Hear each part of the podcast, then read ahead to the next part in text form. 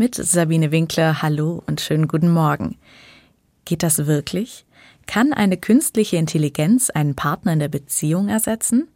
Der Film Ich bin dein Mensch behandelt dieses Thema. Die Wissenschaftlerin Alma nimmt an einer Studie teil. Sie soll einige Wochen mit einem Roboter verbringen, der rein äußerlich nicht von einem Menschen zu unterscheiden ist.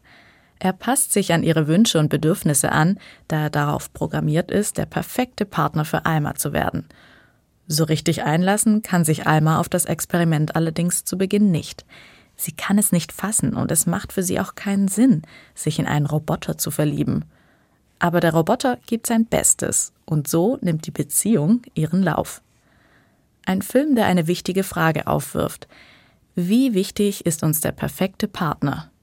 Ich selbst bin kein Fan von Perfektionismus und ich bin auch nicht perfekt. Entsprechend erwarte ich es auch nicht von meinem Mann. Wir haben Ecken und Kanten und daran reiben wir uns manchmal ganz schön. Aber wir sind nun mal nicht perfekt. Auch wenn es schön wäre, wenn mir mein Mann meine Wünsche erfüllen könnte, noch bevor ich sie ausspreche. Eine kleine Massage hier oder einmal Kind abholen dort, damit ich nicht draußen in den Regen muss. Ein perfekter Partner wie der Roboter von Alma im Film würde das machen. Aber ganz ehrlich, ich habe einen Mann geheiratet und kein perfektes, ja fast schon göttliches Wesen. So etwas behalte ich allein Gott vor. Und deshalb gestehe ich meinem Mann und mir Platz für Träume zu. Gerade das und die Sehnsucht, dass wir uns noch mehr bieten können, es aber gleichzeitig nicht sicher ist, ob, wie und wann wir es umgesetzt bekommen, genau das zeichnet uns als Menschen aus. Wir sind nicht vorprogrammiert oder optimiert. In dem Film werden auch Menschen gezeigt, die Probleme haben, einen passenden menschlichen Partner zu finden.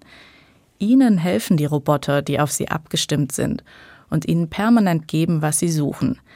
Dadurch haben sie keine Konflikte in ihrer Beziehung und wirken glücklich. Aber ist man so wirklich glücklicher, wenn mir permanent nur gesagt wird, wie großartig ich bin und so weiter und so fort? Weder weiß ich doch, noch beherrsche ich von Geburt an alles.